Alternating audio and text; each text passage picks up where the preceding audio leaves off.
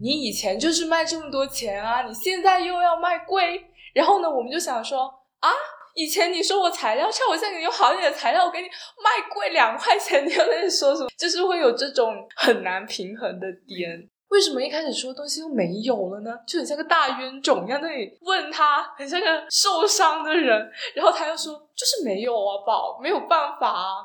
就是跟谈恋爱一样，不要去爱想象中的人，去爱现实中的他。我不允许有任何一个人来指引这件事情，特别是男性。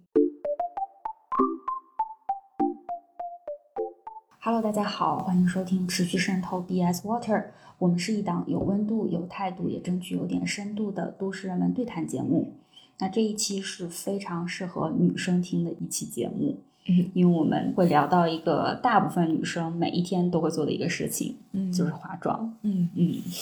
哎，你平时化妆都是一个怎么样的步骤啊？平时化妆就是先护肤之后，然后就粉底，然后再画个眉毛，再画个眼线，然后最后夹个睫毛。就最近化妆是比较精简的，嗯基本这样就可以出门了。你是每天都会化妆吗？最近是基本每天都化妆。刚才大家也听到了一个非常基本的化妆的流程，相信大部分的女生，当你们听到这个的时候，会回想每一天早上自己坐在梳妆台前的那个场景。那这一期我们要聊的这个话题呢，跟你们息息相关，就是我们会讲到美妆行业。请刚才已经介绍过她的化妆流程，我们的嘉宾简单介绍一下自己吧。好的，我是 Irene，我之前是在中山大学学习西班牙语，毕业之后呢，就进入了一家美妆大厂，就是完美日记的母公司，全名叫一线电子商务有限公司。背靠着中山大学的名声，后面就进入了完美日记这个品牌，就一直在这个品牌工作。我先简单介绍一下我是怎么认识 Irene 的。就是我现在是在大理做数字游民的一个尝试，最近做了一个小的生活实验，叫做请一百个陌生人住进我家。Irene 是这一百个陌生人的第四个人。嗯，然后我现在在做的一个项目是技能换宿，它也是通过西班牙语的这个技能来跟我换宿。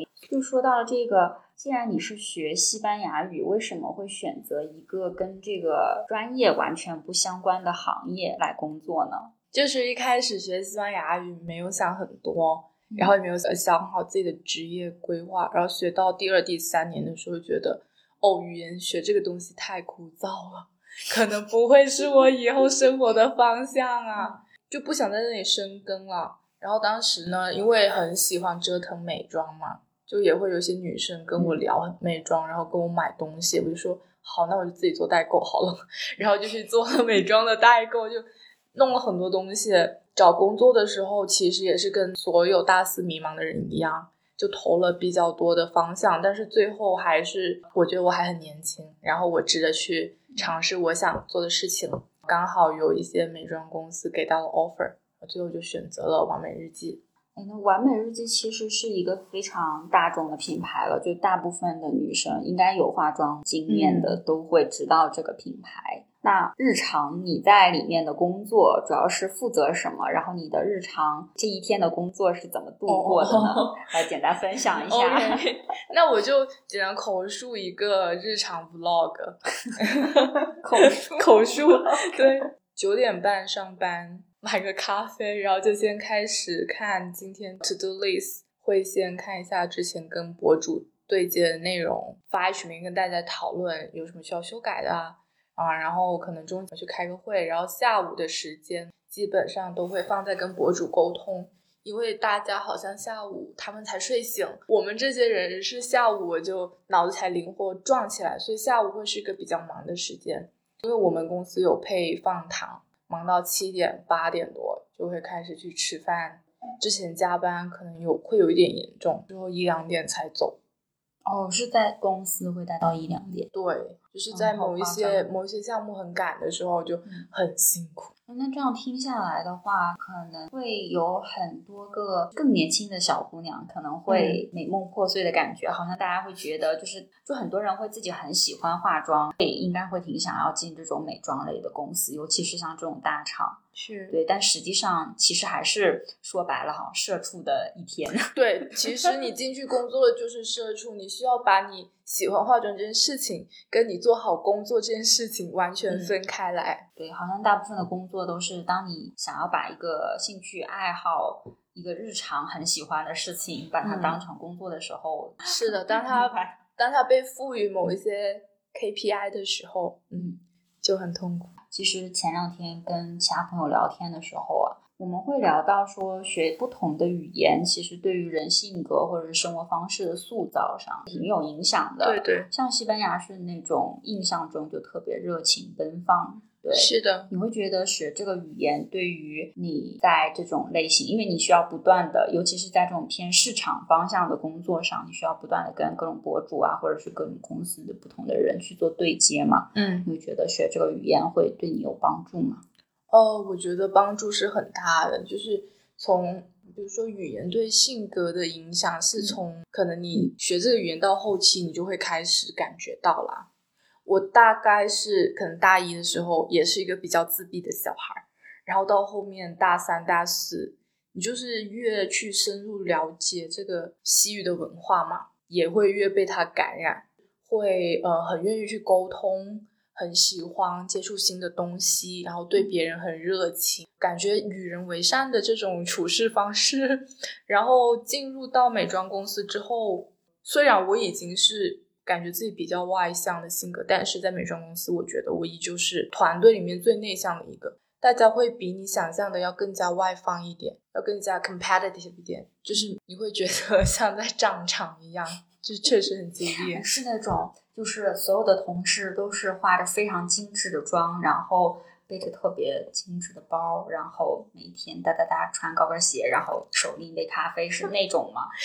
那种那种应该是发生在上海外企那儿，因为我以前有三 C 的同事，他们就是那种第一天来到完美日见到我穿了一个拖鞋，没有化妆，因为那儿非常的忙，没有洗头，然后见到他，他就说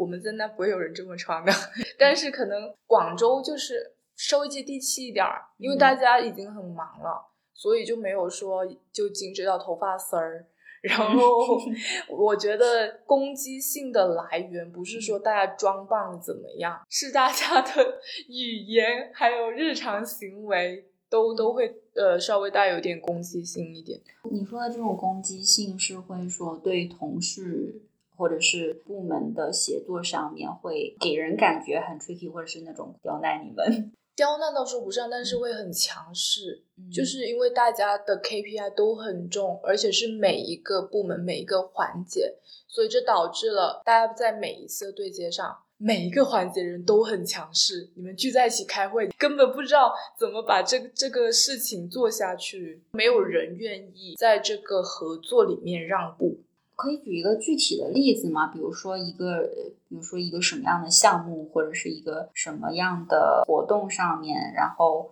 或者是跟某一些具体的人对接的时候，会因为哪些事情，然后嗯大家就会完全不想让步。就比如说对接某一个博主哈，我们博主也算是我们合作的一个环节嘛。嗯然后博主那边会有自己的要求，说不拍这个或者怎么样，但是我们就是也是说钱投放出去，那当然希望收到一些效果。那这些效果我要怎么收到？就是确认我的方案你要执行到。我的方案 如果博主不同意，OK，那我可能跟其他一些人沟通说我们能不能改，然后他就说不能改，就是要说这个，然后博主说不行，我不能说，然后我就夹在那里，那到底要怎么办呢？会有很多这种抉择的时刻，需要考验一下说跟博主的沟通，或者是再换一下你的说法去跟老板沟通。那所以就是还是相当于在中间做一个协调者的角色。对，会有好，那我们好像已经提前把那个吐槽的先说了一遍了。那现在就开始进入一个正题啊，嗯就是我们真的来聊聊美妆行业这个事儿。嗯，从行业的角度来讲，因为前些天我看到一个，也是一个类似行业报告，就是说在疫情之后，嗯大家戴口罩嘛，嗯其实整体上美妆行业还是遇到一些挑战的，嗯尤其是就是口罩覆盖的这个嗯部分，对。就是呃口红啊什么的这个部分，嗯其实是销量上是大幅减少的，嗯但是可能在眼影上面，就是露出眼睛的哦这个部分，对对是会有增加的。嗯那你你对这个行业的洞察来看的话，美妆行业现在是怎么样的一个发展的态势？就我自己来说，我我自己是一直非常看好这个行业的，嗯所以才会一开始也选择它嘛。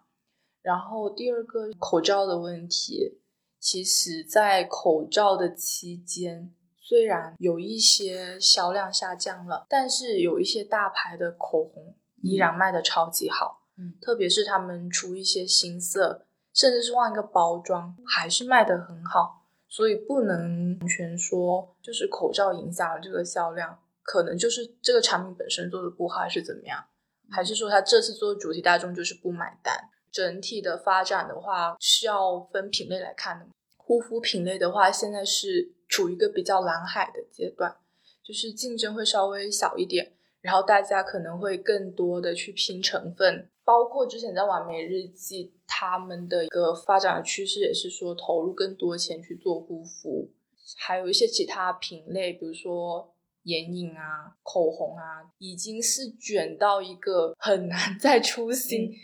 还有一些像眼睛的品类，就是美瞳啊、彩瞳这种品类，就是我之前在做的这个品类的发展空间会很大。你刚才我们也说到了，就如果是好一点的品牌的话，它已经有这个认知度了，包括它产品本身也很不错的话，可能在现在这种稍微难一点的大环境里面，嗯依然保持的还不错。嗯但是现在还有另外一个趋势，也是因为整体环境最近就业啊，或者是大家的收入还是相对来说整体还是偏少的嘛。是对，所以就是对于像这种化妆类的消费，包括现在也有很多网上的新的观念，说要极简啊，或者是女人也不需要有上百支口红或者是什么嗯各种颜色啊，是吧？之前也有很多关于男男朋友、女朋友关于这个口红色号的一些、对搞笑的段子。就现在大家可能也会开始有意识的去逃离出消费主义的陷阱，对对，就对，按照自己的需求来。嗯所以那，从这个角度来看的话，你觉得就什么样的产品才能够在这个行业里面走得更远，或者什么样的品牌？就是说到这个消费主义，我们在做的事情就是在制造消费的陷阱。有时候，有时候就是自己都迷糊了。但是确实，现在大家就越来越难为你买单了。大家会为一些什么产品买单呢？也就是我要回答什么产才能卖得好这个问题。我会一直从消费者的角度去思考东西，然后包括自己带入个消费者。像我用口红的话，其实带身边就只有几支。如果我做的这个产品，我肯定是更细分我的需求，然后细分人群，呃，细分中的细分去规划整个产品，这样子我觉得才是能打出来的。我可以分享一个我比较喜欢的品牌，就是可能最近大家也会熟悉一点，像万花镜，它是一个比较小众的品牌，然后它出的花就是那种颜色可能都是深一点的、重一点的，然后搭配浓重妆容的。它的主题就是非常符合女性，然后感觉非常关爱女性。作为作为一个女性，我看到它的主题我会觉得非常舒服。我自己看的话，因为其实我平时是不化妆的，嗯但是因为太多广告了，啊，对，所以你不管怎么样还是能看得到。我会比较喜欢说有一些联名款，它可能比如说之前有一些护肤品或化妆品跟什么故宫啊，或者什么大英博物馆啊这种，嗯就可能跟一些传统美学或一些更知名的一些 IP 做结合，就是反正其实你心里也知道，它只是用这个做一个包装去讲哦故事而已。嗯，但是好像就是蛮多人都还挺吃这一套的。是，其实买化妆品大家怎么挑，就是哪个故事打动你就挑哪个。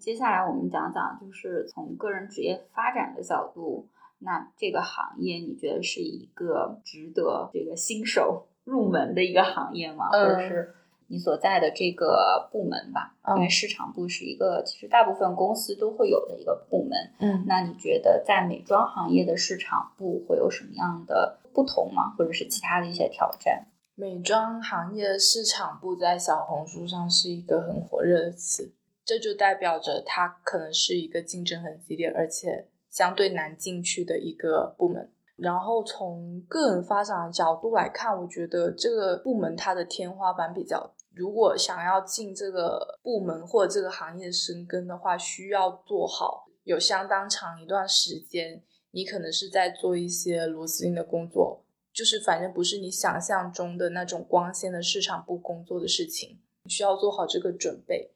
细分的话，它会细分 brand marketing 啊，然后一些 product marketing 啊，就是做品牌啊或者做产品类的市场啊。但是每个公司的一个架构都不一样。呃，以完美日记为例，完美日记的市场部其实是拆的非常非常细的，因为它之前是一个比较小的公司嘛，嗯，然后它就所有的部门都放在市场部，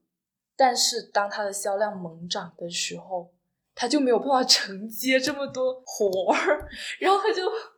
他就赶紧分了细分了几个部门出来，就让这个项目就更好的运行。别人公司可能做项目要一年或者更长时间去规划，但是在这种国货啊、新消费的美妆里面，它时间很少，它给你压缩到几个月，你就要把一个产品做出来，然后上市什么的。所以它细分就是让你整一个细节过得更快，这样子，它就会细分为一个真正的市场部，然后。下面有呃新媒体，然后品牌部，然后还有一些投放的部门，就是所谓的内容部。然后我之前是在新媒体还有内容部都进行过轮岗哦，我还去直播部轮岗过，就自己出镜那种吗？没有，在旁边我的手出镜，我还助播在那里喊。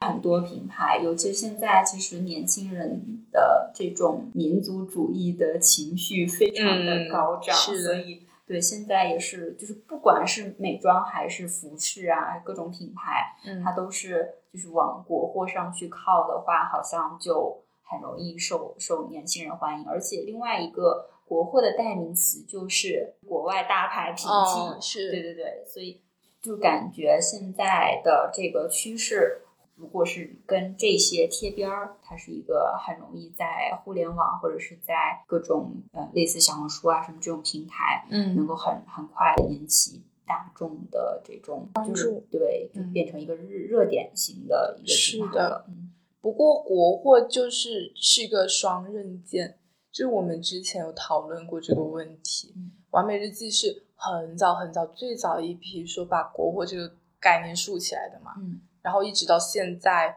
大家都还在讲它是国货，但是国货是好，就是大家会愿意买单。但是，呃，刚刚我们也说了，消费者变越越来越精明，已出现更多的新消费品牌，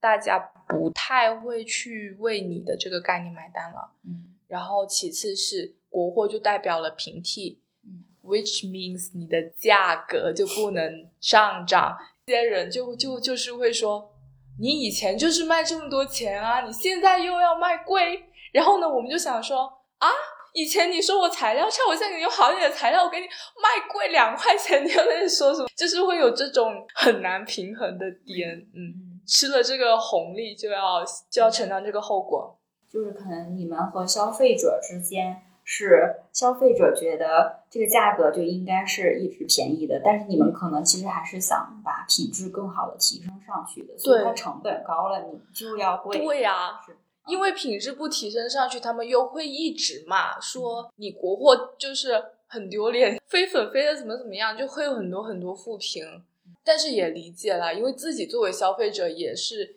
既要想要又要嘛。但是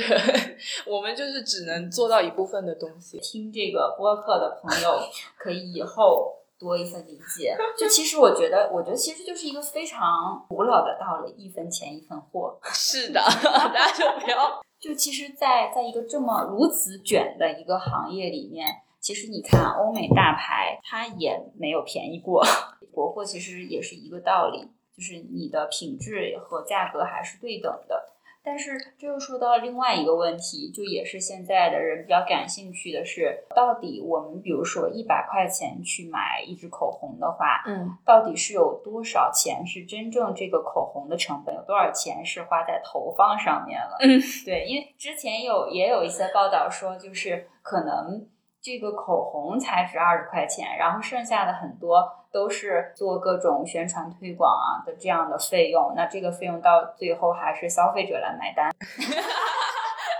好，这是一期劝退 买买化妆品消费的博客。但是呢，但是呢，我们要这么看问题，因为在整一个化妆品行业，所有包括护护肤品。都是一个，你可以说它是暴利的东西。它暴利体现为它的成本很低，但是它的它的卖价比它成本高出太多倍了。但是呢，中间的花销又是我们很难去控制的。以一百块钱口红跟那些大牌三百块钱口红来说，我们的造价可能基本差不多，都是五块钱五块钱。我们卖。可能一百块钱卖三百块钱，那他们的质感会更好，是因为什么？他们用了更好的包材去做包装，设计了更好的那种外饰，然后打了更多的广告，请了更大牌的外模，花了更久的时间去铺垫它的产品，所以最后呈现到你的眼前的时候，它就是一个更加精致的东西。但是你换到一百块钱里面来说，它可能没有那么多铺垫的时间去投放。他可能只投放了一篇，然后这篇就刚好到你眼前了，然后你就看到了，基本所有的成本都是一样的，你买的东西花的钱，嗯，确实都都在投放上是。但这个投放其实你说从整个行业上来讲的话。就是没有哪个公司会觉得说啊，那我就不做投放了，我就是做做好产品，然后用用其他的形式。对，就是就是消费者根本不用去考虑说他投放多投放少的问题，这是你在这个行业内工作才需要去考虑的问题。作为消费者，你要抉择的是你现在有没有消费水平，这个东西符不符合你的消费水平啊？你想不想买它？你喜不喜欢它？你买了它开不开心？你就根本不用去想说中间投投放花了多少钱，就主要主要它是在你能力承受范围内买了它开心，就消费者是可以买的。对，不用想太多，想太多只能让自己烦恼。对，想太多只能让你烦恼，因为这个大家行业大家已经公认了，没有人不做投放。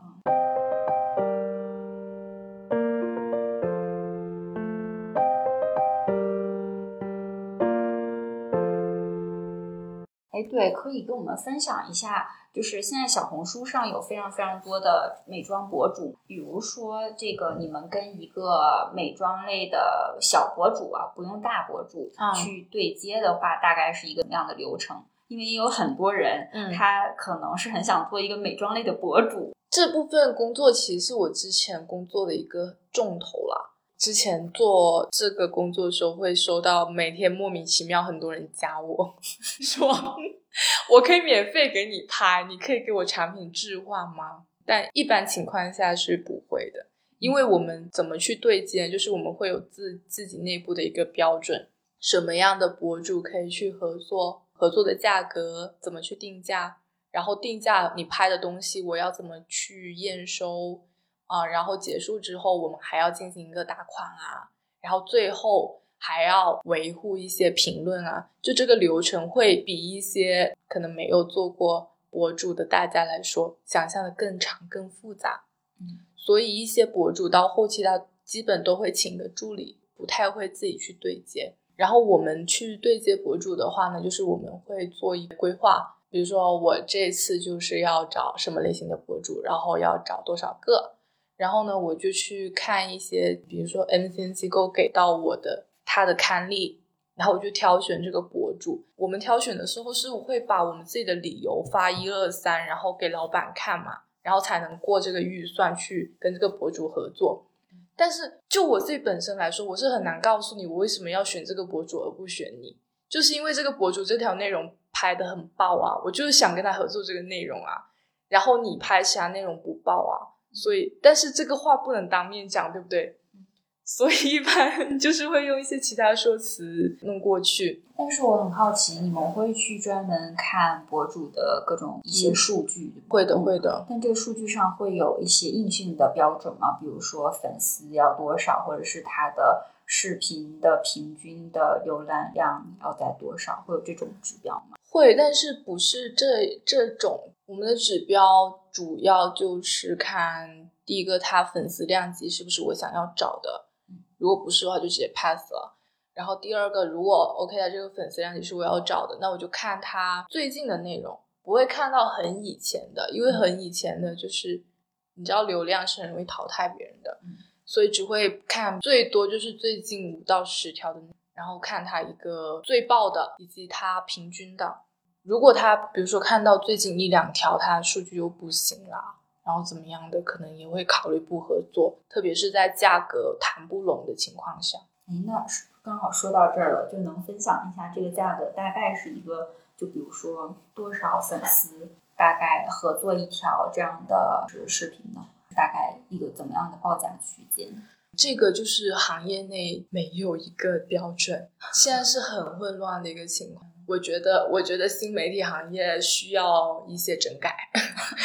之前真的很气愤，比如说一些百万以上的大粉，报价可能会达到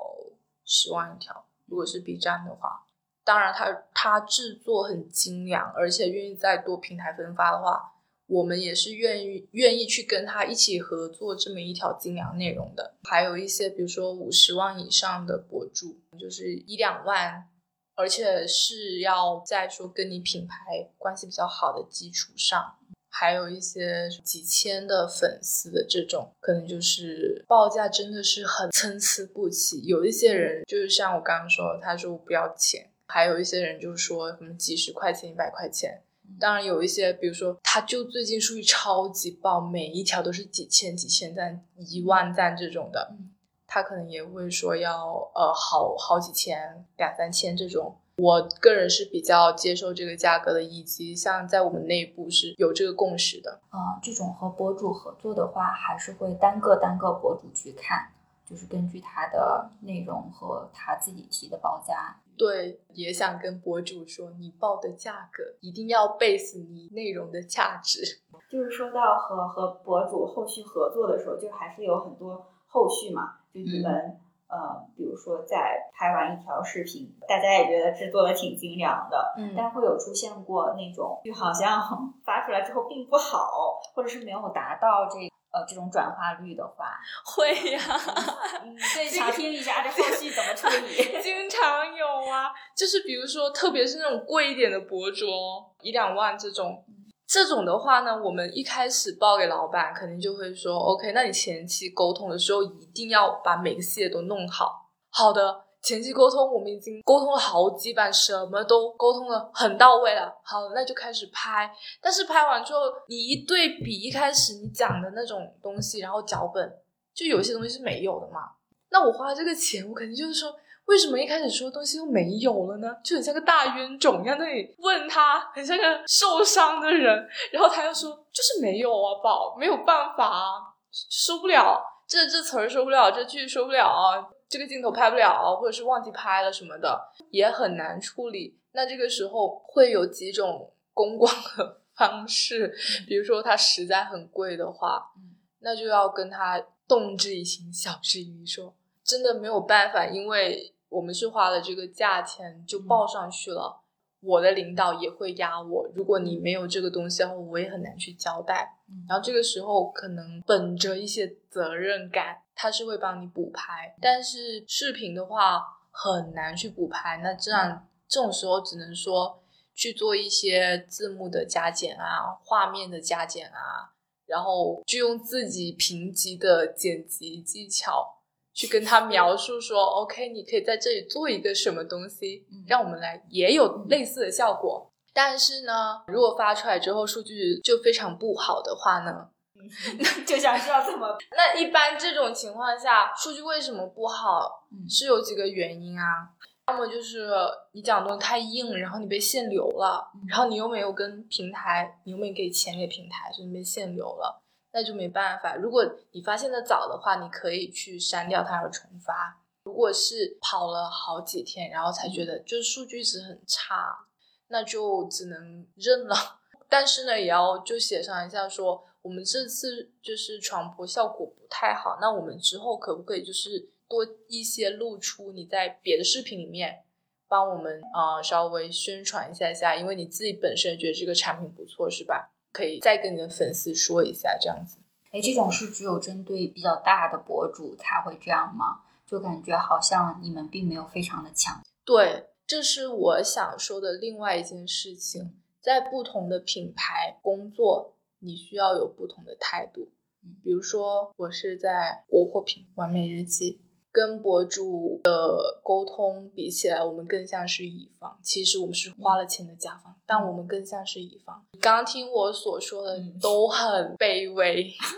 但是没有办法，因为因为确实是品牌力不够，然后也确实需要去跟博主合作出更好的优质内容。如果我是爱马仕，就不是这样。对，如果你是爱马仕，你就不用这样子啊，博主就。排着队来跟你合作呢，但是我觉得这是一个不健康的生态，因为这样子的话，博主就有太多的话语权可以抓到你，他随便一个东西，你品牌就是要害怕了。或者说我之前对这些博主会直接去跟我的上级投诉我，但其实我做的工作完全没有问题，因为我只是在正常对接而已。他自己就觉得不行不爽，然后他说这个人对接的不行，他非要我拍什么东西。但这个东西就是我们当时共识好，要拍东西啊，不太理解这个事情，但他确实去投诉我，然后我当时就是很沮丧，我就想，为什么我正常的沟通可以有这样的事情发生，就觉得博主很不专业嘛？但你越到后面就发现，没有博主是专业的，除了那种真的很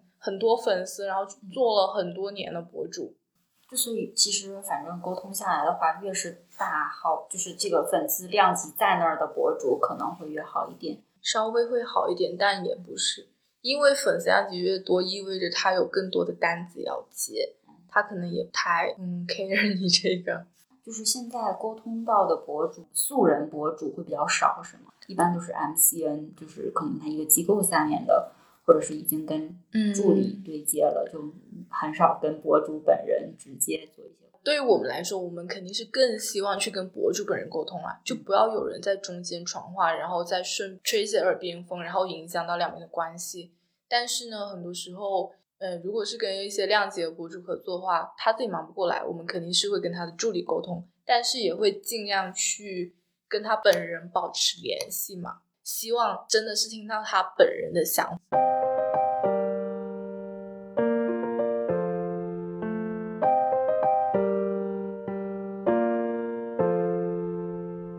前面其实我们刚刚已经吐槽过挺多关于这个工作本身，还有什么吐槽想要补充的吗？吐槽太多了，我都我都怕被被挖出来。想提醒大家，就是选择这个职业之前，确实不要给他套太多的光环，就是跟谈恋爱一样，不要去爱想象中的人，去爱现实中的他。刚才刚好说到了这个。爱现实中的他，嗯，然后我就想到了关于化妆这件事情，或者是女性变美这件事情，嗯嗯，其实我们一直也有观念上的转变，就从很早以前，可能我们小时候，因为我是初代九零后啊，嗯。所以我们小时候，父母都会说什么“女孩子不要臭美啊”，或者是怎么样，对吧？都会老师上课的时候也会说啊，不要啊，每天好像打扮很漂亮，或者是那个刘海啊怎么怎么样，就是会有上学的时候会有这种规定。嗯，那其实就是会给人一个印象，说女生好像打扮是不太对的。但到后面呢，又会开始说女生不打扮，或者是上班的时候如果不化妆。是对其他人的不尊重，就会觉得说化妆这个事情，它并不是说单纯化妆这个行为而已，并不是说臭美或者漂亮去划等号，而是说它是一种尊重。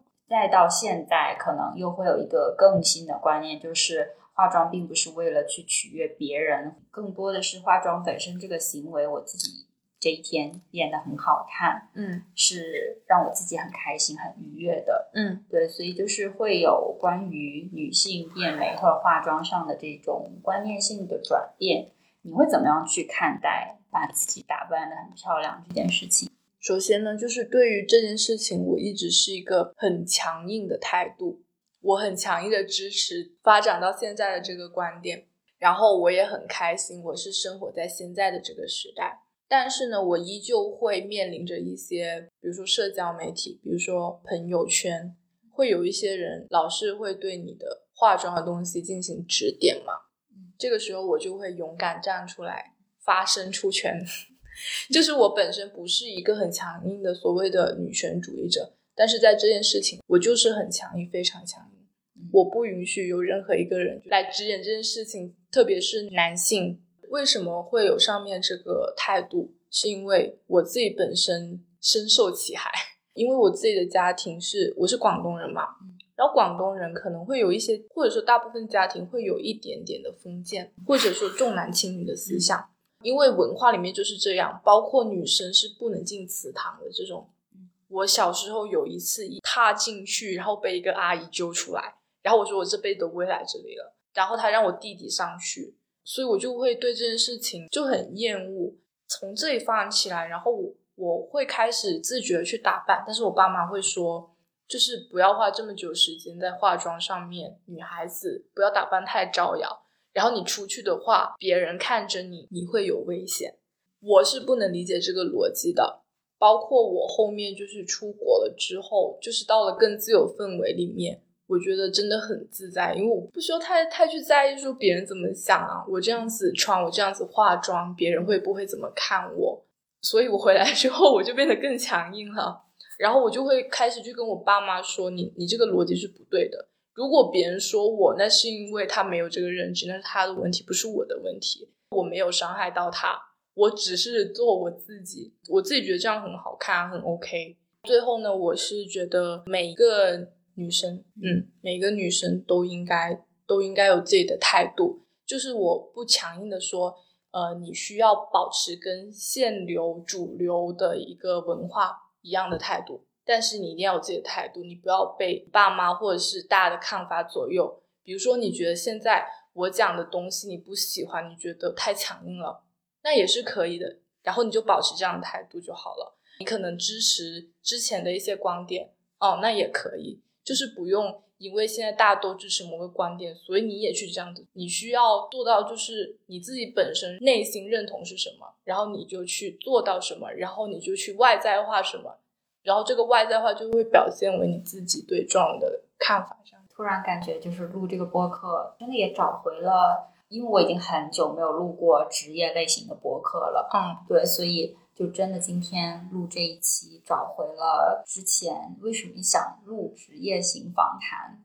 嗯就真的是通过一期这样的谈话，可以对一个自己好像还挺感兴趣，但是又不那么了解的一个行业，嗯有新的认知，嗯而且是从普通人的视角出发。嗯，嗯，那之后你有什么打算呢？可以跟我们分享一下。之后的打算就是呃摆烂，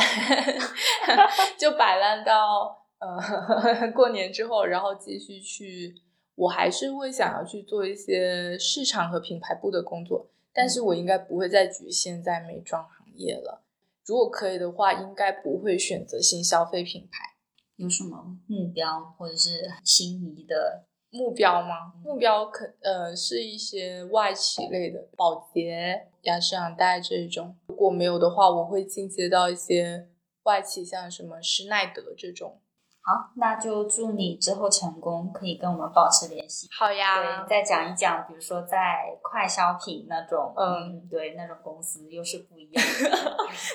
那我那个时候可能会哭着回来大理找你吧。我说希望你是笑着回来的。好的。好好，今天我们就到这里，谢谢 Erin。